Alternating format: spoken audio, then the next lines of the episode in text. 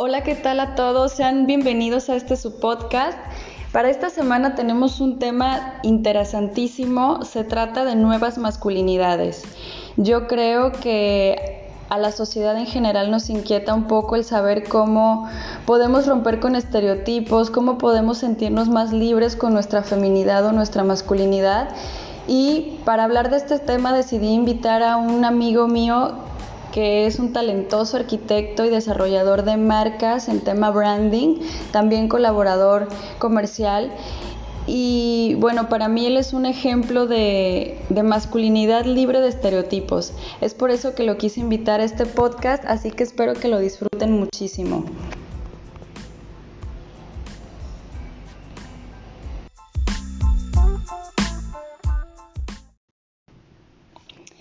Hola, bienvenidos a un capítulo más de este podcast. Estoy muy contenta en este día de acompañarme por un gran amigo mío.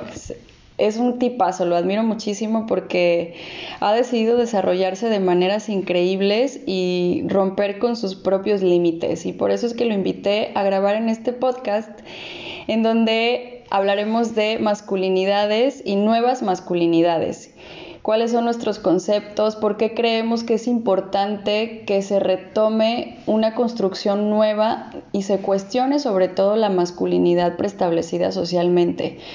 Lo invité a él porque considero que es un hombre muy masculino y también muy libre y para mí es un ejemplo de hombre, creo que es un ejemplo de nueva masculinidad. Así que, querido Wal, muchísimas gracias por estar aquí. Hola Nat, muchas gracias por invitarme. ¿Qué onda? ¿Cómo es que sacaste el tema? Pues eso, lo que te decía, ¿no? Creo que a lo largo de nuestra vida hemos pensado que lo que ya está dicho es lo que está bien. Y yo creo que no. Yo creo que sí nos toca un poquito entrar a ser más críticos con lo que somos y lo que aprendimos y por qué lo aprendimos así. Y este tema de la masculinidad a mí sí me parece algo que nos hace ruido a todos, pero nos da miedo hablarlo. ¿Por qué? Porque socialmente alguien nos va a señalar y nos va a decir, si te expresas un poquito de una manera diferente con un hombre, entonces, perdón la palabra, pero es puto. O si te vestiste de rosa, es puto. O si tienes un estilo diferente como el tuyo, que es como disruptivo, traes el pelo largo y todo este rollo, es como, ese güey, ¿qué onda? ¿Es gay? Y como, ¿por qué tienes que ser gay? O sea, como, como ¿por qué encasillar a una persona de acuerdo al parámetro social de el rosa es de las niñas, el cabello largo es de las niñas y los estilos disruptivos también. O sea, no, no me parece. Entonces, por eso de ahí lo saqué. Es que está muy interesante lo que, lo que platicas y creo que da pauta a muchísimos temas y muchísimos episodios. Tal vez habría que empezar a ponernos en el contexto. Eh, yo tengo ahorita 30 años y desde que crecí he escuchado el término ser masculino o masculinidad. Y escucharte cuestionar esas cosas que definitivamente hace falta. Pero creo que si nos ubicamos en un contexto de años que han pasado, definitivamente estamos en una época de cambiar los paradigmas. Entonces, como para entrar al tema y poder destruir la masculinidad que se cree hoy en día. Si te parece, vamos a poner en contexto con la edad que tenemos. Claro. Yo te puedo contar y tú me puedes contar los conceptos que cada quien tiene sobre algo de masculino, ¿no? Empiezo yo, por ejemplo. Ok. Para los que no me conocen, eh, yo actualmente dirijo una empresa que es un estudio creativo, pero mi formación fue de arquitecto. Claro. Y desde chico a nivel personal, eh, yo viví y crecí con mi mamá y con mi abuelita. Entonces, partamos, ya toqué tres puntos. Primero, cómo crecí a nivel familia. Y que tiene muchísimo que ver. Influye demasiado. Definitivamente. El contexto, claro. Yo he tenido compañeros, he tenido amigos que crecen en otros contextos familiares y que tienen otra opinión. Y déjate tú de la opinión, otra forma de vestir, otra forma de expresar sus sentimientos, etc. Otra forma de ver la masculinidad y otra forma de ver a las mujeres también. Seguro. O sea, seguro que en las pláticas que hemos tenido yo percibo cuando han crecido en contextos distintos. y ya no necesariamente de mamá, papá, sino hermanos, hermanas, que todo eso suma y va formando una pareja diferente. Ahora, lo otro que yo te comenté es como em, mi carrera, ¿no? La carrera, la famosa carrera de arquitectos. Y los que nos están escuchando a lo mejor sabrán el eterno chiste entre un arquitecto y un ingeniero, ¿no? Donde el arquitecto no fue suficientemente hombre para estudiar la carrera. Sí, qué tema, qué bárbaro. El, el, arquitecto no, no tuvo la suficiente hombría para volverse ingeniero y se quedó medias, ¿no? Y los arquitectos igual tienen otro chiste, ¿no? Que los ingenieros no tienen la visión o el gusto que puede llegar a tener un arquitecto, por eso hacen cubos. Ojo, eh, yo no estoy a favor de ninguno ni otro, estoy diciendo lo que en algún momento en una fiesta hemos escuchado y que si alguien una vez ha pisado una obra, enseguida los chistes con los albañiles salen a la luz. Claro, total. Yo estoy súper familiarizada porque como interiorista también a los que no me conocen o no saben mucho de lo que hago, es una de, mis áreas es ser interiorista y tengo relación con, con arquitectos o con, o con, ingenieros y sí, la conducta es totalmente diferente. Y sí noto mucho esta parte que puede llegar a ser un poco disruptiva y conflictiva en la mentalidad de un hombre tradicional macho y con masculinidad, mucha masculinidad el tema de que el arquitecto y, yo como interiorista nos comunicamos mejor porque estamos hablando desde, un, desde una mente creativa y el, el, ingeniero está hablando desde una mente técnica, que está totalmente relacionada con la masculinidad y el machismo. Sí, totalmente cierto. Y ahí ya se está tocando otro punto. Sí. Pero recapitulando, ¿no? El contexto familiar, el contexto profesional, si se quiere ver de alguna forma, y el otro aspecto que te platicaba es abrir la brecha en la parte creativa, donde también se cataloga mucho esta parte. Eh, un hombre, ojo, hablando del sexo, o sea, alguien que tenga genitales masculinos, claro. que se dedique a la parte creativa, todavía causa ruido. Y me refiero al contexto tal vez de nuestro país o de nuestra ciudad. Pero si volteamos a ver otros lados, cada vez es más frecuente poder encontrar gente que destaca en la parte creativa. Y estoy hablando en la parte creativa, no de arquitectura. Puede ser diseñadores de modas. Si ustedes investigan o son fan de alguna marca internacional de alta costura, los directores creativos de ahí, casi en su mayoría, son de sexo masculino, ¿no? Eh, hombres, como se llamaría. Pero eso no impide y no está peleado con la parte sensible. Claro. Entonces, teniendo en cuenta esos tres aspectos, me doy, me doy ahorita mucha cuenta de por qué me elegiste. Porque yo mismo ahorita estoy cayendo en el tema. sí. Sí, una familia donde fue distinto a lo normal, una carrera donde hay muchos tabús y luego ahorita lo que me dedico hablándote y siendo muy breve en mi contexto familiar, me sorprendió cuando me platicaste el tema de masculinidad porque no es algo, siéndote totalmente honesto, que a mí me haga ruido. Claro, no te hace ruido porque tú no vives en el contexto del machismo o de la masculinidad frágil. No temes tú tener una masculinidad frágil porque estás bien con lo que eres, porque tu manera de ver a las mujeres viene desde la admiración y desde el cuidado porque fue lo que recibiste de una mujer. Mientras que en otros contextos para otras personas es totalmente diferente. Y por eso quise que estuvieras tú, porque yo sé y lo dije al principio, para mí eres un ejemplo de nueva masculinidad. Yo creo que muchos hombres o la mayoría de deberían de empezar a ser como tú, totalmente, deberían de empezar a, ver a las mujeres como un ser igual en, en, muchos sentidos y diferente en muchos otros también, porque físicamente y anatómicamente somos diferentes, pero que no dejamos de tener un valor inferior o superior cada uno y que creo que sí podemos trabajar en armonía y en total sincronicidad en todos los contextos, sin tener que meter a la parte de si yo soy muy, soy muy hombre o soy menos hombre porque trabajo con muchas mujeres, ¿sabes? No, y, además es que ahorita que lo comentas, sí, yo creo que soy el, el ser ideal para hablar de esto, porque por ejemplo en el estudio, actualmente el equipo de trabajo sí tiene energía masculina. Pero mucho tiempo mi equipo de trabajo estuvo conformado por pura mujer.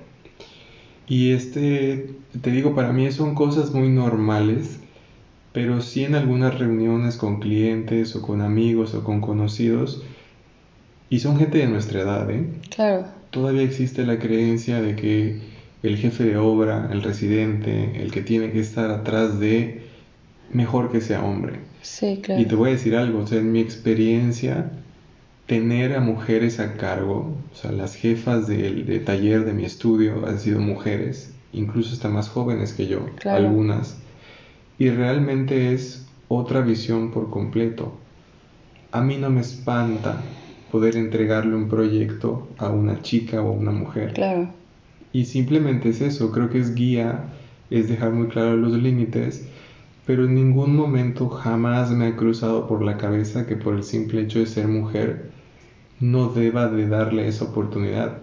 Si la persona, hombre o mujer, me está demostrando que es talentoso, para mí queda en un plano muy aparte si es gay, si no es gay, si es hombre, si es mujer, ¿no? Es como creer en la persona, que va un poco por allá el tema, me imagino, es la esencia. Es que justo lo que decíamos hace rato, ¿no? Si relacionamos o entendemos que el término de masculinidad es sinónimo de coraje, virilidad y fuerza, es donde ya se rompió todo. Porque, porque, ajá, porque nos vamos guiando por el término del diccionario y yo creo que ninguno de nosotros somos el diccionario. Creo que cada uno somos diferentes, vivimos y crecimos precisamente, como dices tú, en contextos diferentes que nos obligaron a ser de formas que nuestra sociedad más próxima nos dio, ya sea la educación de mamá y abuelita, en mi caso abuelos, tíos, primos, yo crecí en un contexto em, sí matriarcal, porque sí fue más de, mi abuela era la, aquí, mis chicharrones truenan, y sí se fue un poquito allá desvirtuando la parte de, por ejemplo, de, de la masculinidad. Sí, en mi familia sí sucedió el tema de los hombres valen menos que las mujeres porque somos más chingonas nosotras, porque solas podemos. Y a mí es algo que me costó trabajo y que, y que admito que creo que es una de las cosas que me ha hecho relacionarme de maneras equivocadas con hombres, porque no los he visto desde la igualdad de género. Y es donde empiezo a identificar micromachismos o este tema de matriarcado, que como por qué, o sea, por qué yo tendría que aceptar lo que me enseñó mi abuela o mi tía o mi mamá o etcétera, quien haya sido, ¿no? Y decidir seguir tratando o viendo a los hombres inferiores a mí. Pero es algo que volvemos a lo mismo, ¿no? Nacemos y somos como un vaso vacío y nos van llenando con contextos y con ideas las personas que nos forman yo empiezo a, vivir, a ver todo esto y a darme cuenta y, empiezo a, a, cuestionar por qué debería de ser así. Por supuesto, y dentro de esto que tú mencionas de cuestionar, yo creo que para empezar la gente que nos está escuchando tengan esta apertura como de escuchar, pero realmente, por ejemplo, la definición que acabas de leer de qué es ser masculino, que es sinónimo de no sé qué por no sé cuál, pues es que eso hace cuántos años que fue escrito. Y creo que dentro del mundo en el cual estamos viviendo ahorita y el contexto que tenemos, cada vez se presentan más pruebas donde existe gente que tiene otros conceptos distintos. Te voy a poner el ejemplo famosísimo y si alguien que no nos está escuchando ha visto el video o al personaje no lo conoce, pero acaba de salir eh, un cantante que un video de él causa mucho revuelo, que es el famosísimo Bad Bunny, donde este personaje representa en cierta forma un nuevo parámetro de masculinidad. Y es una persona que aquí no estamos discutiendo si te gusta o no la música que produce, no estamos hablando si el video te parece bueno o no, eso es otro debate. Me refiero a que el tipo tiene novia, no sabemos cómo sea su vida íntima, pero no tiene ningún problema con salir en un video con uñas, vestido de mujer, haciendo bailes, etc. Y creo que eso es lo que está dando ahorita pauta a cambiar el chip. incluso se me viene ahorita a la mente, nosotros que estamos ubicados en México, cuánto revuelo causó una pintura de Zapata, que estaba pintado eh, como que con tacones y como de una manera en cierta forma no masculina. Okay. Y mucha gente se escandalizó y hubo como que marchas y hubo muchos comentarios.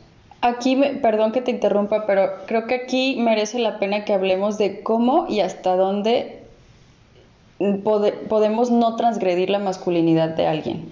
Porque, ojo, volvemos a lo mismo, los contextos de cada quien son diferentes.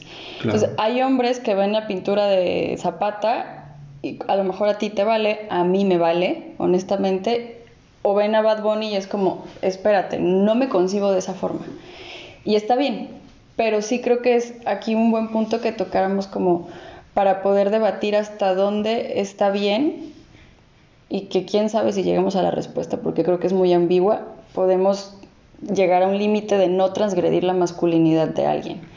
Si tú me preguntas a mí, o sea, la palabra transgredir sería como que no me afecte en cierta Exacto, forma, ¿no? Sí. Pues mira, no sé si sea la respuesta, pero les comparto con muchísimo gusto.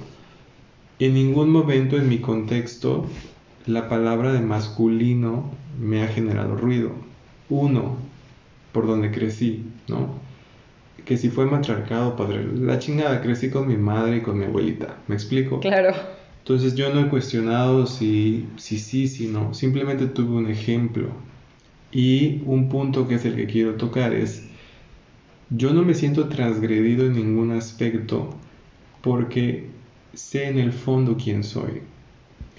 Entonces, tal vez podamos partir por ahí brecha. Identidad, claro. Exactamente. O sea, la gente que me conoce, los que no me conozcan, eh, alguna vez, tal vez a ustedes mismos les ha pasado que ven una prenda, un accesorio que les guste mucho y ojo, no, no es que me ponga aretes, pero tampoco estaría cerrado un día ponerme un arete. Pero el punto es, me ha tocado que traigo una sudadera de un color llamativo y sí ha habido gente que me dice, oye, es que, ¿por qué traes eso? O sea, eso como que no se te ve bien. Y no en un tema físico, en un tema de a tu identidad. de hombre, de masculino, claro. A tu persona no se ve bien. Y te voy a poner un ejemplo que hasta hoy en día los que me ven en la calle me siguen cuestionando y es como verde, ya sabes.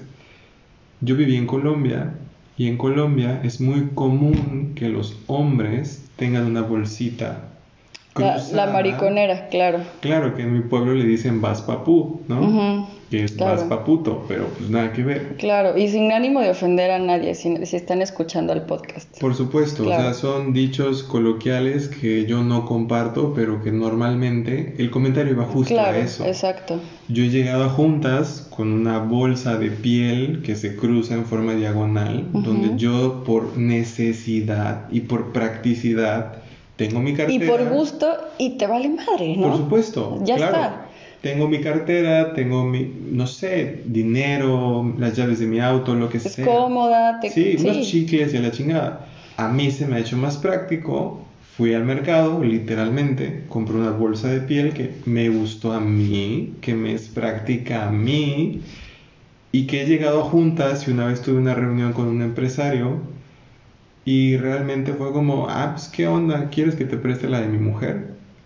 Santo Dios. Entonces, realmente en esos momentos lo tomé de la mejor manera, saqué la vuelta y te digo, es algo que a mí no me lesiona y no me pega. Claro. Pero esta persona sí se expresó respecto a la bolsa que yo traigo. La pregunta sería, ¿cuántas veces alguien, incluso hasta nosotros mismos, yo tampoco me considero un purista. Claro. ¿Cuántas veces nosotros vemos a alguien que nos hace ruido algo y sacamos la crítica o sacamos el comentario? Claro. Entonces es como muy, muy diverso este tema de estar seguro de tu identidad. Yo creo que sí, sí es diverso, pero, pero también coincido que muchas de las problemáticas sociales que existen parten de la falta de identidad. Totalmente. El, y, y, pero parten de ahí porque creemos que la identidad nos la dan y nos la otorgan nuestros padres y sí de algún modo, pero hasta cierto momento de nuestras vidas, porque después somos nosotros los responsables de construirnos como queremos vernos, como queremos sentirnos y, transformar nuestro contexto personal y social. Y yo creo que aquí es donde es igualdad para otro tema y me encantaría que, que lo tocáramos en la identidad, me fascina, es de los es de mis meros molestos, ¿sabes? Dale, dale, dale. Pero este sí siento que aquí Aquí a ustedes que nos escuchan les invitaría yo de manera personal a que si en algún momento se han, han, sentido que alguien transgrede su masculinidad, se cuestionen. Se cuestionen el por qué te causa conflicto que alguien te diga. Ejemplo, lo que acaba de decir igual, vas papú. Si tú sabes que no eres como por qué, debería de molestarte. La opinión del otro es suya. Y si él piensa en su contexto que esas bolsitas son de maricones o el, lenguaje que quieran usar, ese es su pedo. Tú tienes que estar seguro de cuál es tu identidad. Y aquí hay otro tema que, que transgrede mucho la masculinidad de muchos hombres y que lo platicaba el fin de semana con una de mis grandes amigas y psicóloga también. El cómo los hombres por temor a expresar sus emociones y su empatía con el sexo femenino ocultan todo lo que sienten y piensan por temor a el, señalamiento social del amigo, porque generalmente son los amigos los que, güey, qué mandilón, ¿eh? Dijiste que el sábado íbamos a ir a tomarnos unas chevas y te fuiste con tu vieja, no mames, qué mandilón, porque es el diálogo, ¿no?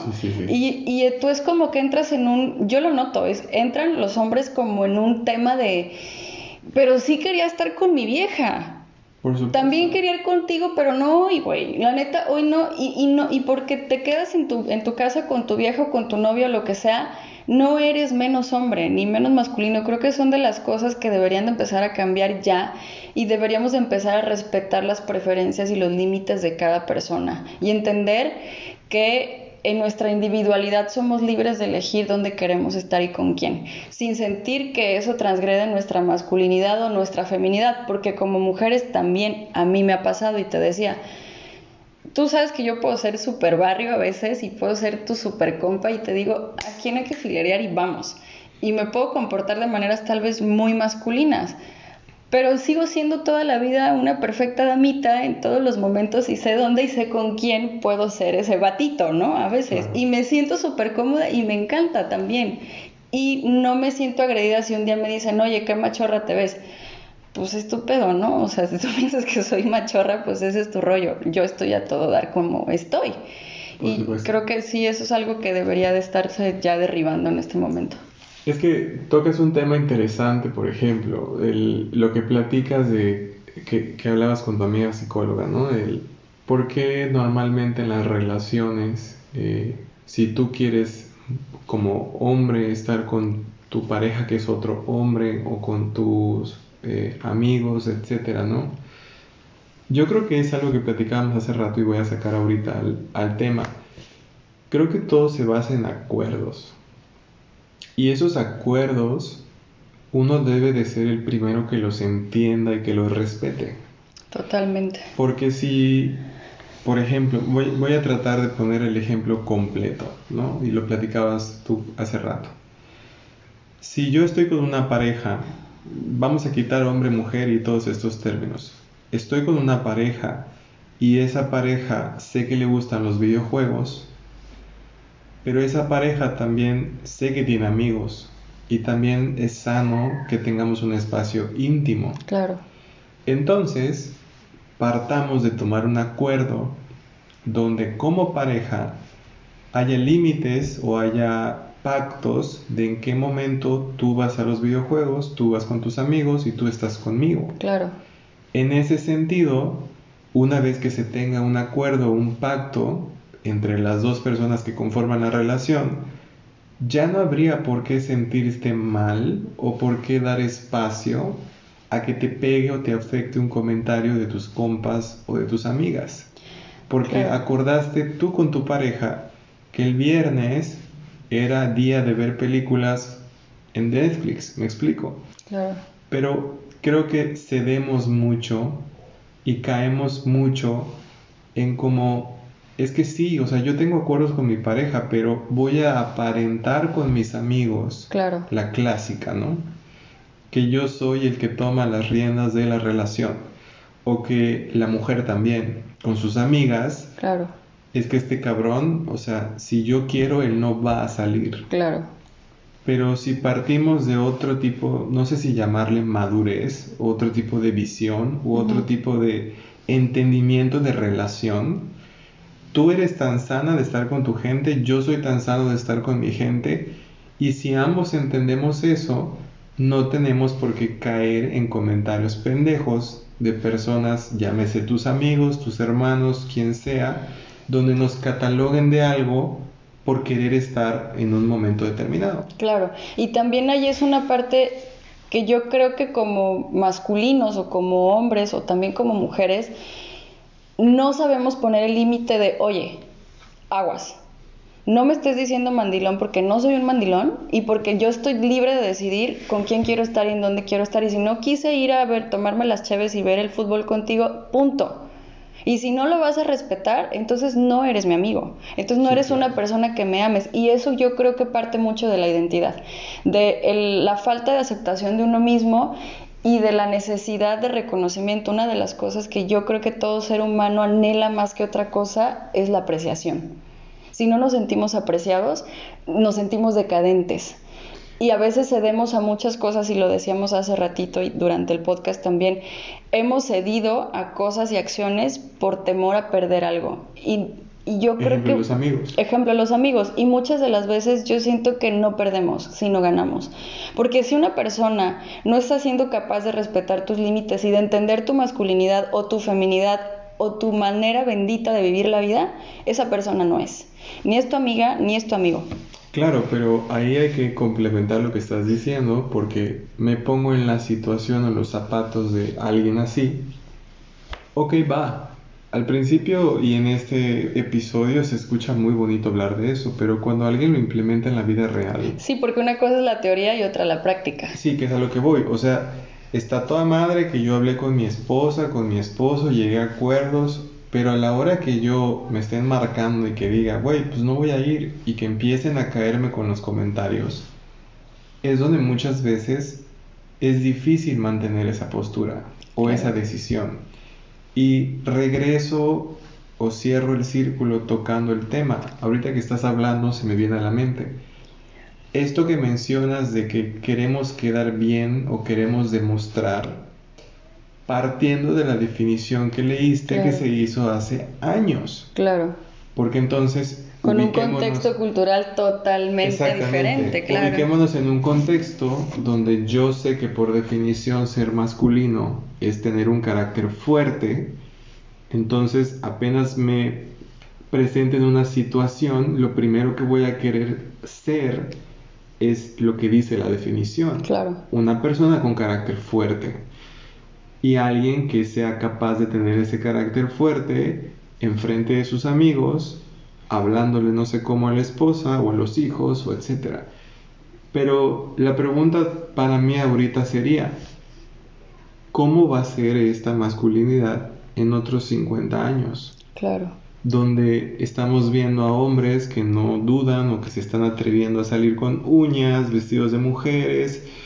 Hay una cultura completa de hombres que se visten de mujer, que sus parejas los, las apoyan, los apoyan y que no los hace de otra preferencia sexual, simplemente tienen una curiosidad, satisfacen su curiosidad, su pareja es cómplice de esa curiosidad. Y están bien con eso.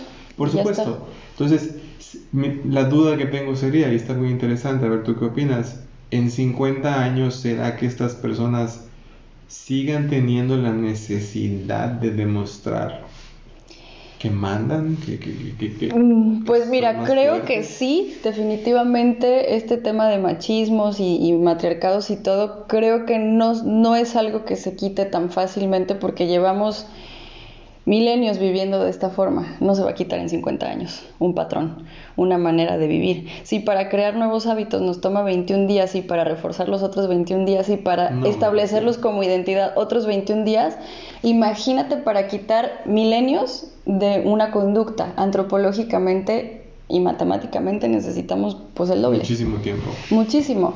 Y aquí el tema no es ese, aquí el tema es la libertad con la que tú te sientas y que te permitas a ti tener para decidir quién quieres ser. Desde tu contexto yo creo, y, no es mi verdad absoluta, ni tú tampoco la tienes, en este podcast no se comparten verdades absolutas, se comparten puntos de vista de diálogos con amigos y profesionales en ciertos temas, porque creemos que es importante aprender a desaprender conceptos que ya no nos funcionan para poder dar espacio a nuevos conceptos que nos ayuden a construirnos con lo que realmente deseamos ser. Y yo creo que muchas de las veces los paradigmas sociales, los dogmas religiosos y culturales también nos detienen y nos como que nos anclan en un tiempo que ya no es el que vivimos, como bien lo decías, esta definición de masculinidad se hizo hace no sé cuántos años y, y, en un país diferente tal vez, o en el nuestro también, pero ya no estamos viviendo ahí. Y a veces creo que por falta de cuestionamiento propio y de conocimiento propio, no, no nos permitimos vivir en el momento presente. Y es algo que causa en muchas de las veces ansiedad, porque estamos normalmente o anclándonos demasiado en el pasado, en lo que fue, y viene el tema de, en este tema de masculinidad, el comentario de las abuelitas o de los abuelitos. En mis tiempos, ah, en tus tiempos, cabrón, no en estos tiempos. Estos tiempos son diferentes. Si no los aceptas es tu pedo. Pero así son las cosas ahora. Y no está bien ni está mal. Es lo que está haciendo. Cada quien decide proceder ante la vida de maneras distintas de acuerdo al momento en el que está viviendo, tomando a lo mejor de manera inconsciente lo que ya nos enseñaron y aprendiendo de lo que viene o de lo que estamos viviendo. Y está bien. Pero yo creo que viene mucho este tema de, enclaustrarnos ahí en el de no nos damos permiso de cuestionar. Sí, por supuesto. Y además creo que este tema da para mucha tela donde cortar. Pero tal vez si pudiéramos como ir dando consejos o conclusiones, yo recomendaría enormemente eh, Punto número uno. Si tú eres una persona que tiene la apertura de entender, de poder observar, de poder convivir con otro tipo de definición, qué padre. Y si tú tienes esa apertura, cuando veas a alguien que no la tiene, tampoco se trata como de irnos a los madrazos, ¿me explico? Es como tener hasta cierto punto tolerancia ¿Y de qué forma puedes tú sumar y aportar a la construcción poco a poco, coincido contigo con el tiempo, de que cambie esa idea? Por ejemplo, en una situación que yo viví, donde me estaban catalogando de quién sabe qué por tener una bolsa, si yo hubiera reaccionado de una manera, ¿qué te pasa? Y era un cliente, ¿eh? y ojo, primera junta y yo pude haberme parado y largado de ahí. Pero supe sortear la situación. Claro. Supe demostrarle al cliente quién era yo. Supe tomarlo de la manera más... De verdad que no crean que yo no soy ser humano y siento. Obviamente me, me pudo, me molestó. Pero les cuento que al final resulta ser que el tipo lo veo dos años después y tiene una bolsa cruzada. Claro. De marca, pero... Con la vara que midas serás medido aguas. Por supuesto, porque entonces yo saqué la vuelta y vio que no me pudo el comentario, lo tomé de una manera relajada y al contrario, como que entre broma y broma, luego vio que era práctica y era útil. Entonces, y que tú no dejabas de ser el hombre que eres. Y sabes que esa conducta que tú tomaste a él le enseñó una gran lección.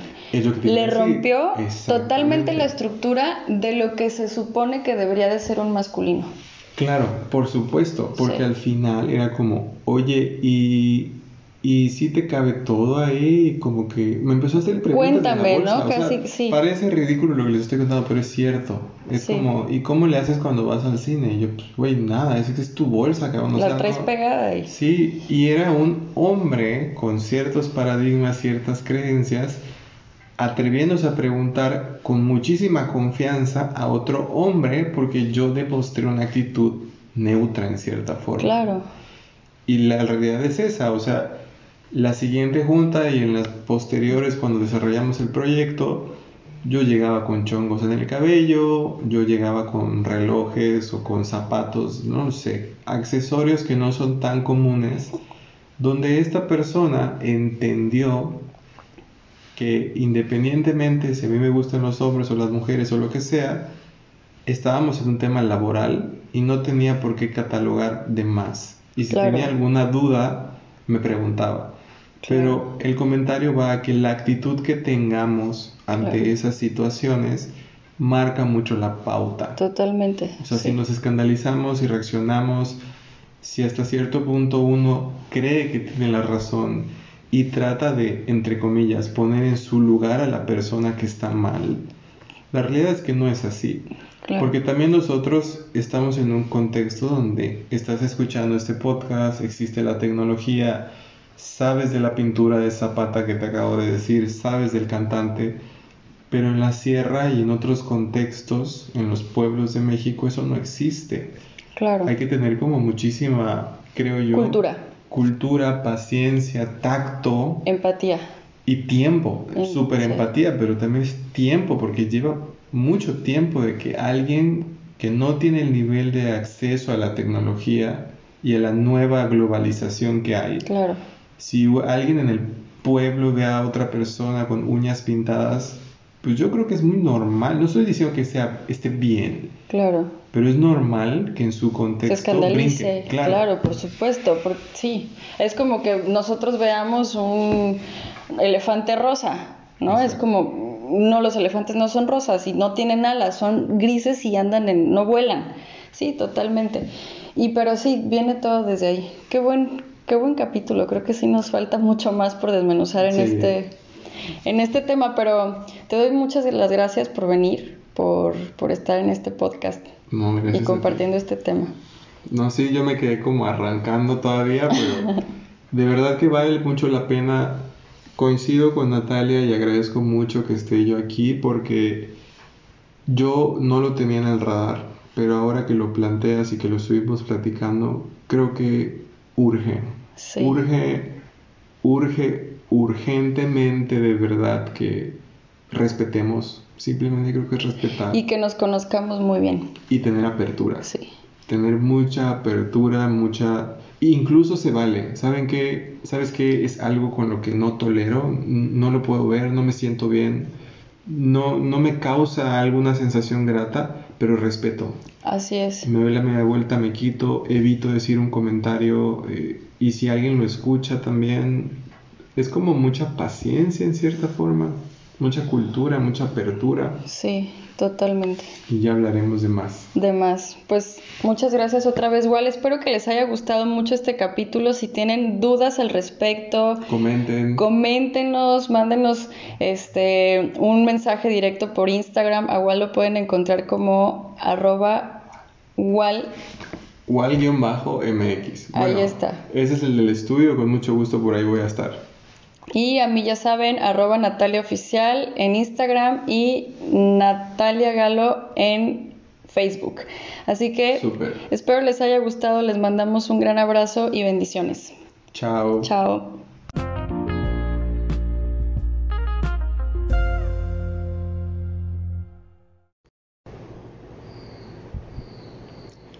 Reflexiona y pregúntate, hoy más que nunca, ¿qué tendrías que hacer o qué tendría que pasar para ser quien quieres ser y dedicarte solamente a eso que te apasiona, con toda tu autenticidad, a esa gran motivación y propósito que te hace único o única?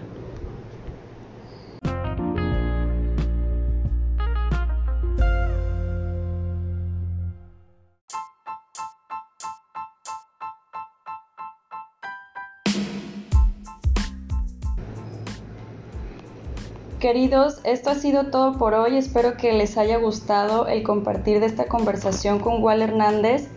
Ya les compartimos nuestras redes sociales y en donde pueden encontrarnos. Les invitamos abiertamente a que exploren un poco más acerca de quiénes son, cuál es su personalidad y cuáles son sus gustos, sin límites y sin estereotipos. Les mando un gran abrazo y bendiciones a todos. Nos vemos el próximo miércoles.